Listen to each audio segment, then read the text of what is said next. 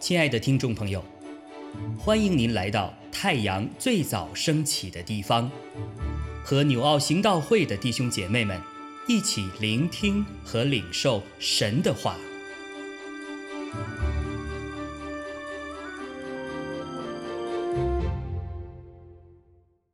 箴言二十七章一到十二节：不要为明日自夸。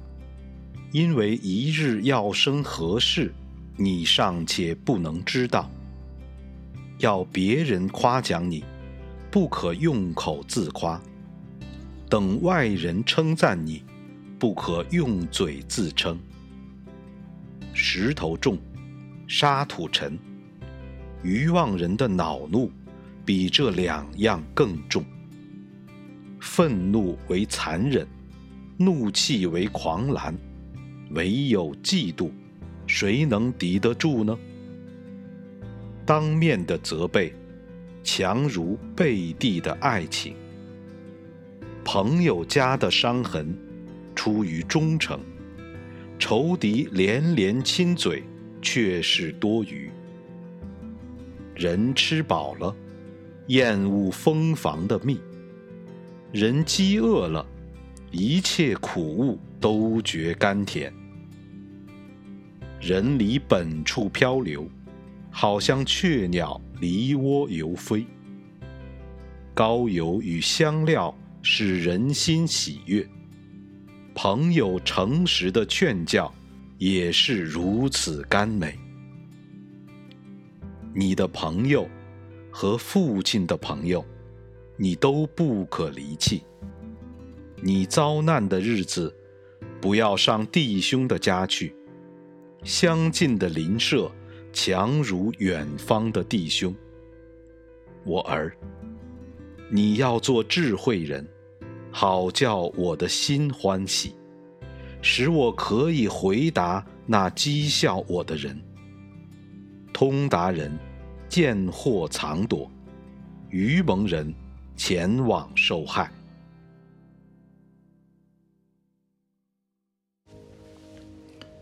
弟兄姐妹平安，我们今天来看的是《真言书》二十七章一到十二节。说话是一门艺术，交朋友又何尝不是呢？因为你要知道，好朋友能够使我们的人生充满了欢乐与色彩。你有好朋友吗？不懂得交朋友的人，是不懂得生活艺术的人，因为他不懂得为人之道。我们要结交好的朋友。首先，我们自己要有美好的新生命。这种养成呢，必须要依靠着神的话语。在路加福音六章三十一节那边说，主耶稣讲的：“你们愿意人怎样待你们，你们也要怎样待人。”所以，基督徒交友之道是主动而且积极的。如果我们没有好朋友，是不是因为我们自己的生命没有良好的品格呢？想想看，我们的身边是不是只是一些与我们臭味相同的一些人而已呢？所以，基督徒的交友之道，最主要的在于我们是否受到我们那位最好的朋友，也就是我们的主耶稣的影响。那是一个根基，是让我们能够追求更完美的生命的。主耶稣在路加福音十章那个地方讲到好撒玛利亚人的教导。对于邻舍的教导，你要知道，邻舍跟朋友含有相同的意义。当我们看见朋友之间有难处，我们切不可袖手旁观；但如果朋友发达致富，我们也切不可心生嫉妒。所以说，与朋友之间的关系如何，往往也是我们生命品格的一个试金石。要保持与朋友之间的友谊。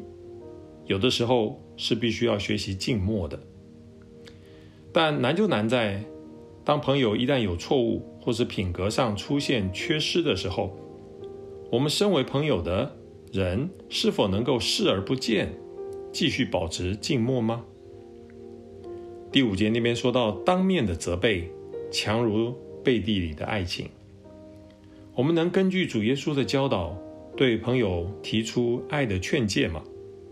这或许会造成朋友间的一种失和，但其实这也是第六节所强调的：朋友家的伤痕出于忠诚。我们能够有足够的勇气去劝诫我们的朋友吗？要知道，这也将成为我们在在这个世界行事，神在未来审判我们的一个根据，就是看我们在对待朋友的态度如何，所以值得我们留心。真言书在结交朋友的这些方面有三个原则教导。首先，第一个就是要有爱。真言书十七章十七节说：“朋友乃时常亲爱，弟兄为患难而生。”真正的友谊应该是同甘共苦的。主耶稣正是如此。不论我们落在任何的光景之下，主耶稣对我们的爱永不改变。第二个就是要真诚。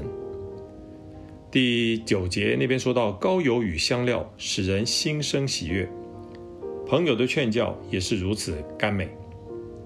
甘美的友谊不是在寻欢作乐当中，而是在诚实劝教的人之间。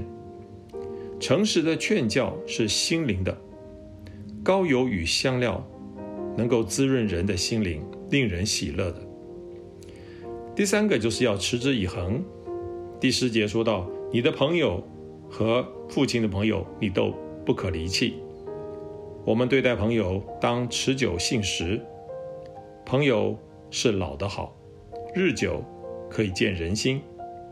长时间的交往能够对彼此的了解，才能够看出朋友的忠诚。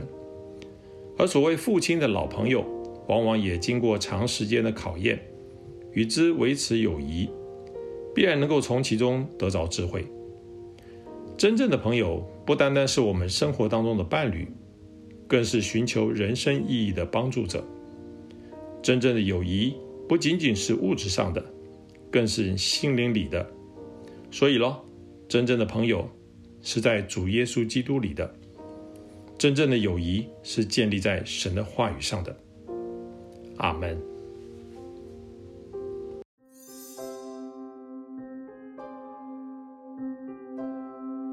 亲爱的弟兄姐妹。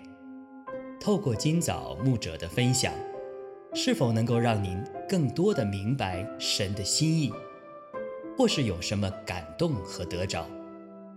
欢迎订阅和分享我们的频道，让更多的人领受神的祝福。愿神赐福大家。